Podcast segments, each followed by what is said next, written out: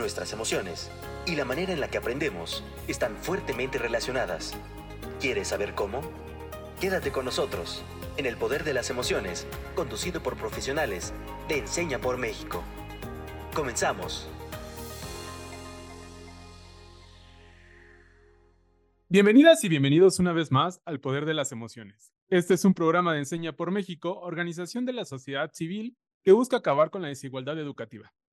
Mi nombre es Jair y yo soy profesional de Enseña por México, generación 2021, y hoy les doy la bienvenida a este episodio donde nos va a estar acompañando Alexis Bautista. Él es alumni de la generación 2015 y actualmente está trabajando dentro del staff de Enseña por México como gerente de sustentabilidad. Y para iniciar este programa, quisiera compartir las siguientes líneas.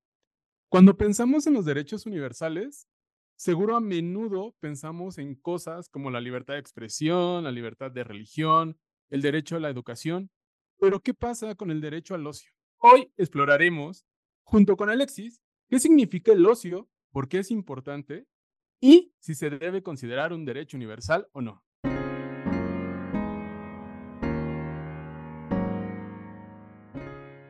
Hola Alexis, ¿cómo estás? Hola Jair, muy bien, muchas gracias, muy buenas tardes a quienes nos escuchan, a ti también, muchas gracias por la invitación. Y pues muy contento de estar aquí en este espacio tratando de, de resolver o reflexionar en torno a este tema que me parece bastante interesante, el ocio como un derecho revolucionario, seguramente algunas cosas se quedarán en el tintero respecto a todo lo que tenemos por decir en esta charla, pero bueno, esperemos este, que quienes nos escuchan eh, puedan pasar un, un rato de, de, reflexión. Perfectísimo, Alexis. Pues nuevamente muchísimas gracias por regalarnos un ratote de tu tiempo. Sabemos que eres una gente bastante especial. Y pues bueno, sin más, vamos a iniciar con este rebote de ideas. Y oye, Alexis, justo con, con este tema del ocio, la verdad es que a mí eh, me generó bastante curiosidad, porque sí, nunca me había puesto a ver al ocio como un derecho o como una obligación o a qué se refiere eh, el, el, ocio. Por eso te quisiera hacer la segunda, la siguiente pregunta. Y la siguiente pregunta dice más o menos así. ¿Qué es el ocio y por qué es importante? ¿Tú qué nos puedes decir sobre eso, Alexis? Sí, ahí, pues fíjate que también a mí me parece un tema bastante importante yo creo que eh, podríamos entender eh, el concepto del ocio en dos vertientes, en dos sentidos. Eh, la primera sería, yo, yo te diría que sería acudir a la definición precisa del concepto, dentro del cual encontramos cuatro acepciones, ¿no? Que es más o menos el tipo de idea que generalmente las personas tenemos con respecto a qué es el ocio, que es, por ejemplo, la cesación del trabajo, cesación del trabajo, inacción o total omisión de la actividad. Como segunda eh, acepción podemos entenderla como un tiempo libre de una persona. Y por ejemplo, aquí por ejemplo podríamos pensar en que el tiempo de ocio está dado los sábados y los domingos, en donde se cesa completamente o, temporalmente tu actividad diaria. Y eh, otra acepción eh, la entendemos como la diversión u ocupación reposada, que aquí también puede ser como algún tipo de hobbies que puedas llegar a tener, ¿no? Leer un libro, ver una serie, este, videojuegos. O eh, como la cuarta acepción, se puede entender como obras de ingenio que alguien, eh, que alguien forma en los ratos que le son libres. Libres respecto de qué? Respecto de sus ocupaciones principales. Es decir, aquellas que no son obligatorias para poder, no sé, generar ingresos, comer, etcétera, etcétera. Sin embargo, eh, eh, esta, esta primera línea me parece que remite a una línea mucho más interesante, que por lo menos con respecto a mi perfil creo que es la que más me, me atrae, digamos, que tiene que ver con una concepción más de corte filosófico.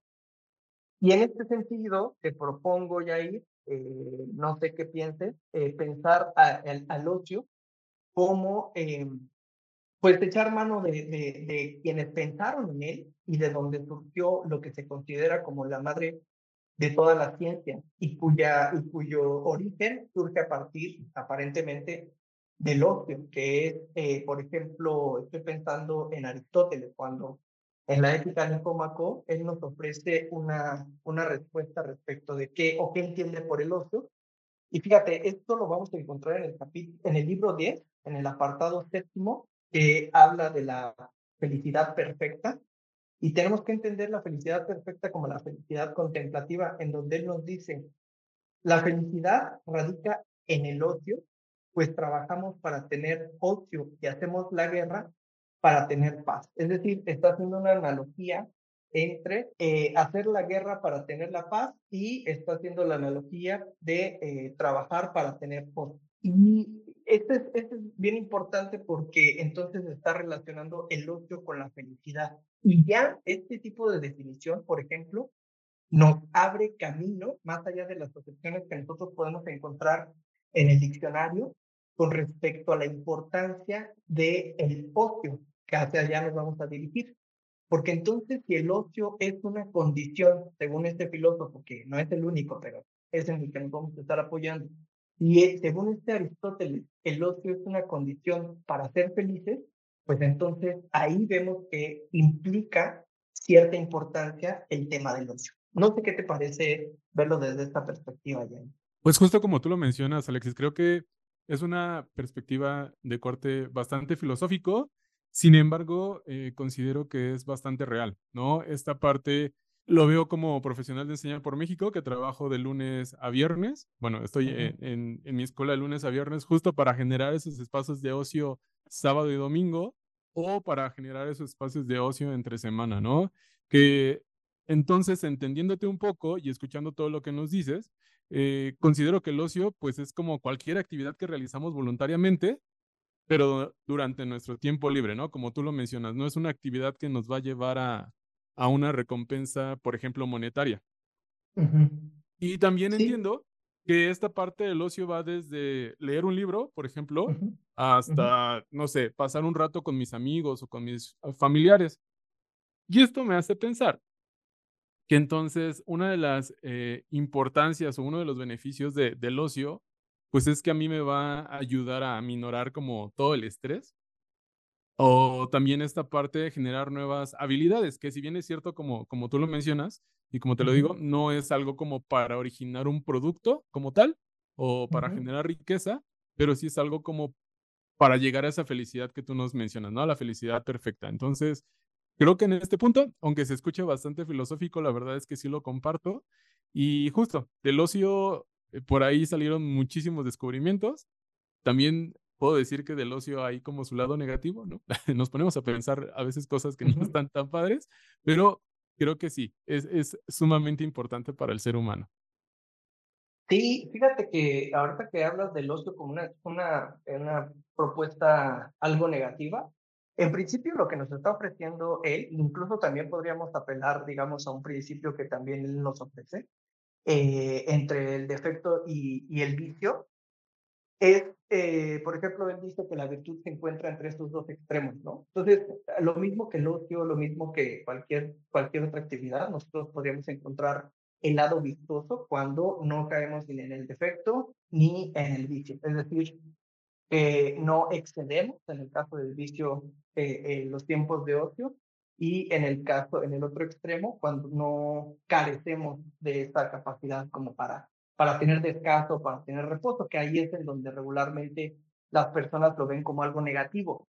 Pero creo que esto está relacionado también con la manera en la que la sociedad actualmente se, desarrolla, en el sentido de que creen que el ocio o estar de ocioso, porque de hecho ya hasta se adjetiva este, a una persona, estar de ocioso es estar perdiendo el tiempo en algo innecesario, ¿no? Que no, no corresponde con la actividad que tienes que hacer, que creo que todo está marcado por un, una idea de consumo, una idea de, mercantil en donde eh, cuanto más trabajas, más produces, más riquezas tienes y por lo tanto más riqueza alcanzas a, a gastar y demás, pero a esto no se refería, este, a esto no se refería este, este pensador, ¿no?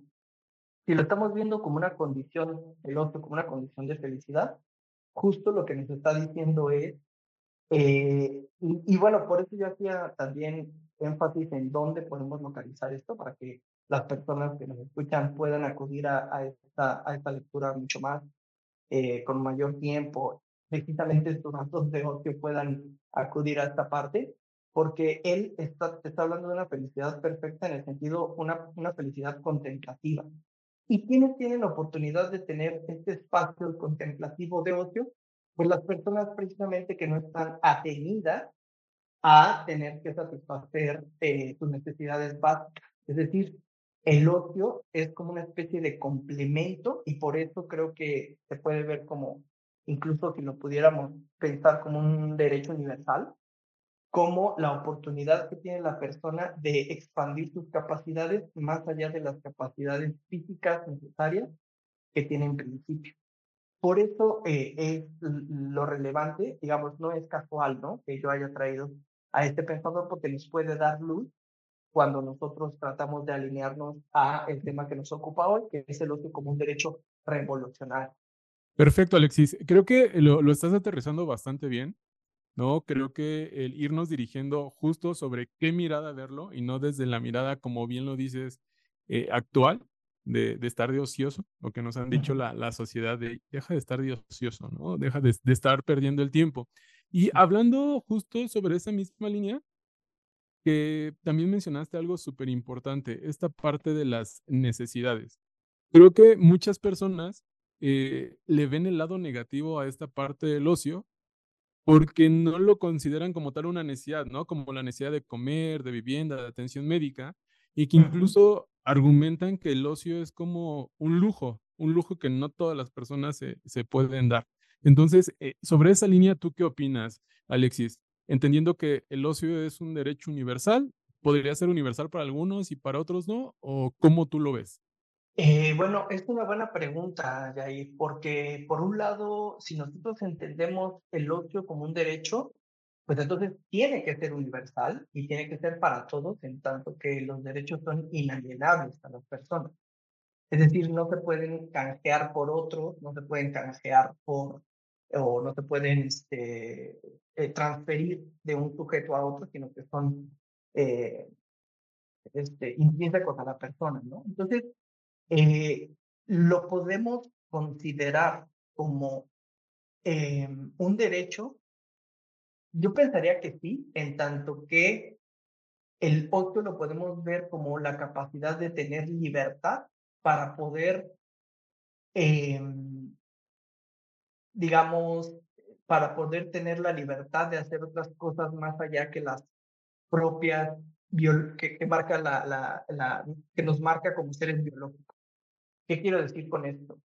Eh, el ser humano tiene la capacidad de expandir su, pensamiento, de reflexionar, de filosofar, etcétera, pero para eso necesita abstraerse del vorágine diario, del acontecer diario del labor, para poder eh, pues eh, tener una, mejor reflexión respecto de su ser como fenómeno y de los fenómenos que le, que le acompañan. Entonces, si asociamos que solamente las personas que tienen la capacidad de ocio es porque ya tienen cubiertas sus necesidades, creo que ese puede ser uno de los obstáculos que vemos como como eh, frente al 8 cuando nos, nos vemos como, lo vemos como un derecho universal, pero a lo mejor esto parece ser medio abstracto, pero vamos a pensar en el siguiente ejemplo. Tú tendrías, por ejemplo, capacidad de ocio y además de ya haber terminado tus labores cotidianas, tienes que llegar a tu casa a cocinar y tienes que llegar a tu casa a hacer la limpieza, a este, atender a, a los hijos si alguien depende de ti, pues parece que en la vida diaria muy pocas personas se pueden dar el lujo de eso, ¿no? Entonces, ¿cómo podemos hacer para que existan cada vez más espacios que te permitan un verdadero descanso, que lo puedas ocupar en lo que verdaderamente te guste, pero más allá del sábado y del domingo, ¿eh? Que tú tengas la oportunidad de en el día ocupar tu tiempo con libertad plena, es decir, ver tu, ver tu serie favorita, este, pensar, leerte un libro de ajedrez, este, para lo que quieras eh, utilizar este, este, este tiempo. Creo que en ese sentido es hacia donde tendríamos que dirigir la idea de un tiempo para ser ociosos en el buen sentido de la palabra, claro. Totalmente de acuerdo, Alexis. Creo que eh, atendiendo este punto, una forma de pensar eh, en esto es considerar como el concepto de equilibrio eh, entre el trabajo y la vida misma, ¿no? Porque considero que sí todos todo el mundo tenemos como ese derecho a un equilibrio razonable entre nuestras labores profesionales, personales, y también darnos ese huequito eh, para disfrutarnos o para disfrutar las actividades que nosotros deseamos. Eh, lamentablemente, eh, la sociedad, o al menos yo así lo veo, ¿no? La, la sociedad del, del, día de hoy, la sociedad actual, nos trae, pero aceleradísimos. Entonces tenemos que cumplir con el rol de integrante de familia o a lo mejor padre de familia, pero aparte trabajador, pero aparte todo esto, que al final justo, ¿no? Eh, a lo mejor el argumento que cobra muchísimo peso ahí es como de, oye, ¿cómo crees que yo me voy a dar el lujo de tener esos, esos movimientos de ocio? Pero también considero que el día tiene 24 horas y que dentro de esas 24 horas, si nosotros podemos generar como este concepto de equilibrio en la vida personal y profesional sobre todo, creo que sí podemos encontrar eh, esos momentos para el cual nosotros podamos hacer estas actividades de ocio. O eh, pondríale yo ahí como la etiqueta, eh, esos, ese tiempo para conmigo mismo y para hacer las actividades que, que, a mí me gustan, ¿no? Y que al final pues me llenan, quizás no en cuestiones monetarias, pero sí en cuestiones emocionales. Y justo Alexis, hablando de esa parte de, de que siempre encontramos como los obstáculos, ¿no?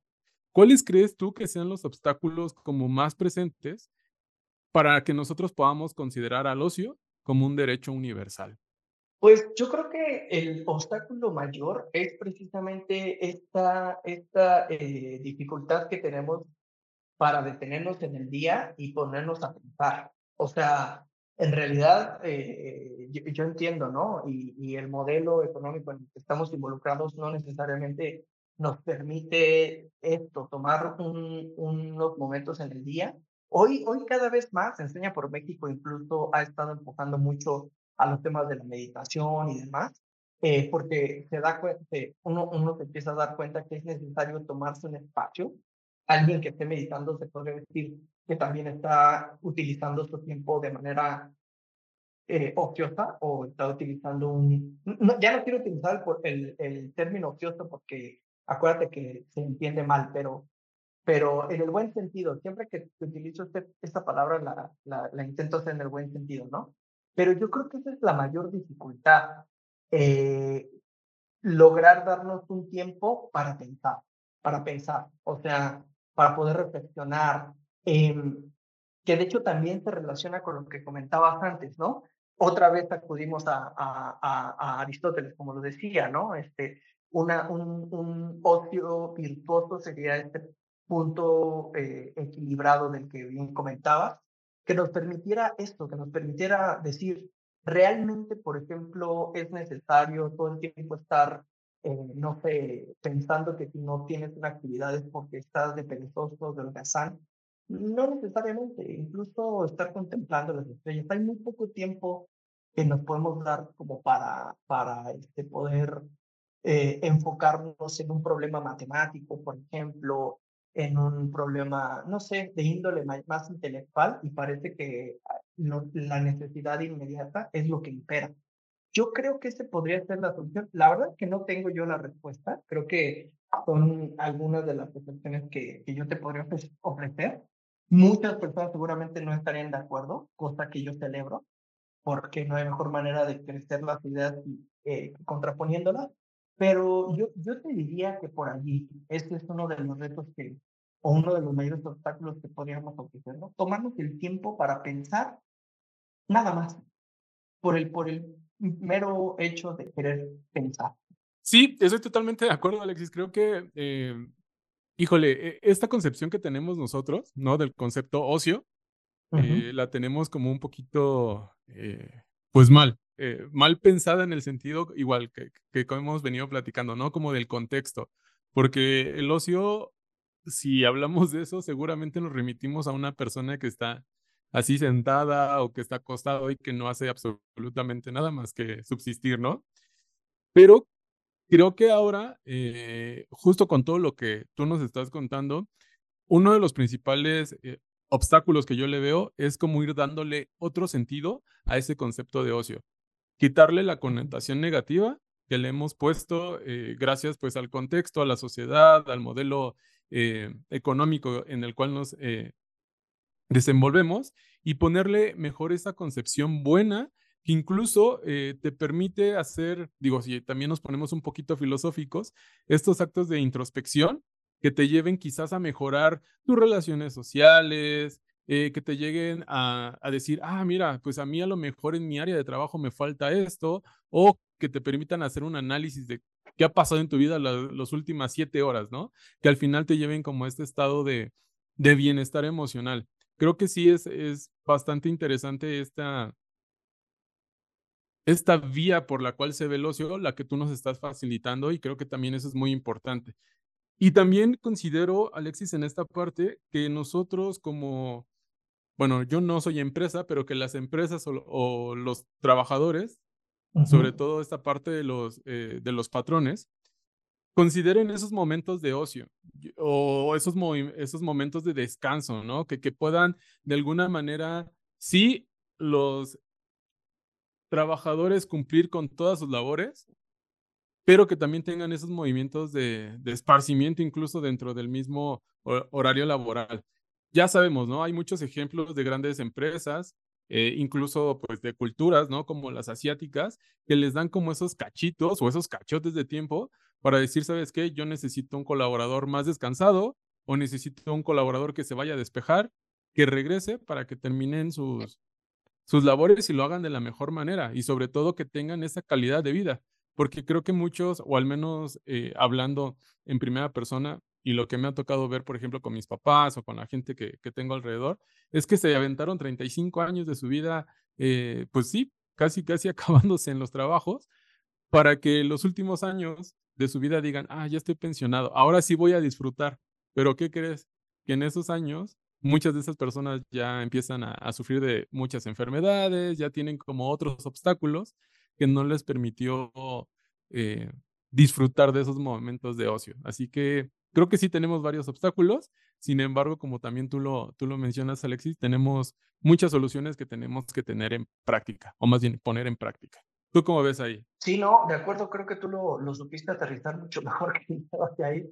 Eh, sí, o sea, se, da, creo que cada vez somos más conscientes que hace falta este tipo de espacios de esparcimiento porque incluso se dan cuenta, justamente el, ejemplo que tú ponías de las empresas, que incluso la productividad del trabajador sube. Digo, no debería de ser, si estamos viendo el ocio como un derecho, no debería de ser este, eh, el ocio como medio para mayor productividad. Esa no sería la idea, pero creo que eh, lo, lo relevante aquí o lo que yo resaltaría es que justamente se están dando cuenta de que un trabajador con poco tiempo para eh, esparcirse y demás, o poco tiempo de, de ocio, eh, no, no alcanza precisamente esta felicidad con la que empezamos a hablar. Y creo que esto nos conduce justo a lo que tratábamos de resolver, ¿no? Eh, la idea de revolución, que también entra en este, en este, pues en este capítulo, ¿no? Sí, perfecto. Creo que, hablando un poquito de soluciones, voy a tomar justo lo que mencionaste ahorita. Creo que una de las instancias bastante interesantes y bastante importantes es que nosotros necesitamos un cambio de actitud eh, de manera cultural en cuanto al concepto de ocio, ¿no? Creo que muy pocas veces, y para serte muy sincero, eh, es la primera vez que escucho el ocio o se desarrolla el ocio eh, desde una perspectiva de beneficio. Incluso yo dije, ay, pues ya no me siento tan mal por, por echarme mis ratos de ocio porque sé que estoy haciendo algo. Quizás no productivo, que es donde creo que está el mayor, eh, la mayor controversia con este concepto, pero al final productivo tal vez no para la sociedad, pero sí productivo para mí y para mi bienestar. Entonces creo que es una, si hablamos de soluciones, yo propondría, perdón, esa parte, ¿no? De, de empezar a, a quitarle la connotación negativa a esta parte del concepto de ocio y ver como el lado positivo y sobre todo los beneficios que nos pueden traer desde cuestiones personales, desde cuestiones eh, educativas, ¿no? Por ejemplo, eh, sesiones como antes, me acuerdo cuando iba a la escuela, que eran 50 minutos de estar escuchando al profe, pero así, ¿no? A rajatabla o hacer resúmenes súper extensos, o sea, al final eh, yo digo como esta parte de quemar al estudiante y no darles como esos momentos de ocio que no necesariamente tienen que ser malos como, no sé si por ahí llegaste a escuchar esta parte de las pausas activas. Mm, sí. Ya ves que eh, en su momento era así como de, ay, ¿cómo pausas activas, no? O sea, o es pausa o es actividad. Pero al final, pues justo vieron como los beneficios que se pueden dar. Entonces, yo creo que también lo podríamos aplicar en el ámbito educativo, donde está su, su momento de ocio, pero igual, ¿no? Regresamos. Y como bien lo dices tú, si es un derecho, no tendría que ser como el medio para, pero creo que sería un buen camino, o al menos para que nosotros como sociedad nos diéramos cuenta de los beneficios que esto puede traer a, pues a nosotros y a la sociedad entera. Sí, y para que en verdad nosotros entendamos eh, lo revolucionario precisamente que hay en cambiar eh, este concepto que tú dices, pasarlo de negativo a una cuestión este, positiva. Ahora, el concepto revolucionario también tiene su connotación histórico-filosófica, ¿eh? pero bueno, ese ya será tema de otro, de otro capítulo, pero para lo que nos atañe, creo que lo estás este, aterrizando de manera perfecta y, y estoy completamente de acuerdo contigo, Jay. Esta idea de las pasos activas, de los espacios de esparcimiento dentro de las empresas, incluso de las charlas que podemos tener, por ejemplo, ¿no? Con las personas con parte de las soluciones para eh, tener otra idea del de concepto de ocio, decir, bueno, está bien que tenga que un adolescente o incluso nosotros podamos salir con nuestros amigos, tomarnos una cerveza, que también es necesario como parte del descanso eh, dentro de una rutina eh, como la que vivimos a. Totalmente de acuerdo, Alexis. Y con esto me gustaría hacerte otra pregunta. Después, como de todo este rebote de ideas, ya más o menos por ahí eh, sabemos ya qué es el ocio, o más bien, tú nos ofreciste una perspectiva bastante diferente e interesante de lo que es el ocio. Vimos como esta parte de eh, sus beneficios, también vimos si es como un derecho universal o no. Eh, igual estuvimos tocando algunos obstáculos. Con todo este rebote de ideas, Alexis, me gustaría preguntarte, ¿Qué fue lo que más te gustó del episodio del día de hoy o con qué te vas del episodio del día de hoy? ¿Con qué me voy? Pues me voy con esta experiencia de poder platicar contigo, Jair. En principio, poder intercambiar este, ideas. Eh, también me deja mucho pensando. A mí me gustaría elaborarlo mucho más este tema, pero sé que tenemos el tiempo eh, limitado. Creo que es un tema para dos, tres, cuatro episodios porque justamente se relaciona con otros conceptos, ¿no? Eh, pero yo me voy con esta idea de precisamente em, entender que, sí, estoy de acuerdo, yo concluiría que el derecho, eh, el ocio, sí puede ser entendido como un derecho revolucionario, incluso hasta necesario este, en, en esta sociedad. Entonces, pues tratar de ponerlo en práctica. Si de repente ves que ya llevas una jornada laboral de 10 horas, porque Mm, pensarás que no, pero que hay personas que trabajan 10, 11, y claro, eh, que, te puedas dar el, el, e, esta, esta opción de descanso, pues que, que te tomes, como bien dices, este tiempo de pausas activas y que reflexiones si realmente estás haciendo, eh, por, por trabajar más, estás haciendo más también, ¿no? No necesariamente. Entonces, pues creo que así, así me voy de este, de este episodio, Yair, y muy contento de, compartir contigo esta lluvia de ideas que acabamos de, de, de Muchísimas gracias, Alexis. No, el, afortunado, la verdad es que soy yo, porque justo eh, te comparto lo que a mí me, más me gustó del episodio, como estos aprendizajes a los, a los cuales pude llegar en este cortito tiempo, porque tienes muchísima razón. Este tema te da como para extendernos muchísimo, ¿no? Lamentablemente los tiempos son muy caros y nos tenemos que ajustar a ellos. Pero mira, yo creo que eh, o acabo de aprender, me acaba de caer el 20, que el ocio como tal no es un lujo, ¿no? Que, que sí es necesario o es esencial para nuestro bienestar general. Creo que también es importante que trabajemos juntos, ¿no? Para asegurarnos que todos y todas tengan la oportunidad de participar en estas actividades de ocio. No necesariamente necesitas tener como una cartera bastante llena de dinero para hacer tus actividades de ocio, como tú lo mencionaste, ¿no? Desde el hecho de que te puedas sentar a mirar las estrellas, a ver las nubes, a leer un libro, creo que no te genera eh, tanta inversión económica. Al contrario, creo que es algo muy bueno de manera personal y también nos, ayuda como al disfrute, ¿no? De, de, este equilibrio saludable entre el trabajo y la vida. Porque muchas veces, o al menos a mí cuando era estudiante, me llegaba a pasar como de, ya, ya tuve muchas vacaciones, ya tuve mucho tiempo de, esparcimiento, quiero regresar y regreso como con toda esta energía, ¿no? Cargado de, de energía, de ganas para concluir mis actividades. Eso es lo que yo te puedo compartir el día de hoy, Alexis. Sí, no, completamente de acuerdo. No es un, un lujo o no debería de ser. Porque lo cierto, Yair, es que eh, en una idea romántica todo mundo tendría que tener una, un espacio de esparcimiento. Lamentablemente hoy sabemos que no todo el mundo lo tiene, pero debería de. Entonces, por lo menos hacia allá aspiramos, este, a que todas las personas vean el ocio como algo necesario, como eh, para que puedan eh, atender de la manera en la que les plazca su tiempo libre. Pero, este, bueno, espero que esta, esta plática este, permita de alguna manera contribuir hacia esos pasitos hacia lo que debería de ser. Muchísimas gracias, Alexis. Y todo lo que tiene un principio tiene un final, lamentablemente, y nos estamos acercando al final del episodio del día de hoy, que la verdad ha estado bastante entretenido. Pero sé que Alexis tiene algo muy importante que decirnos antes de cerrar el episodio del día de hoy.